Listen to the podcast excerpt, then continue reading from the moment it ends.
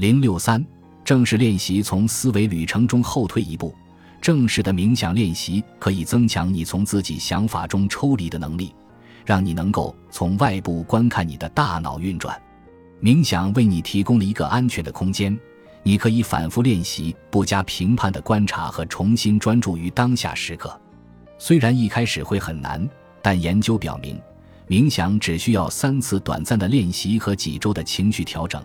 温内贝克等，二零一七就可以改善心智游移。拉尔等。二零一七，正念冥想最酷的一点是，它成了一种投射测试。你可以通过这一测试发现你的思想内容如何投射到情境中的事实。在投射测试中，心理学家要求被评估者根据卡片上的图画或墨迹讲故事，而从他们讲的故事中，治疗师可以推断出这个人正在经历什么，把什么信息投射到了卡片上。因为那毕竟只是卡片上的一滩墨水，这就是我们在你的正念练习中需要强调的。当你投入练习的时候，你心里想的是什么，又把什么投射到了事实上。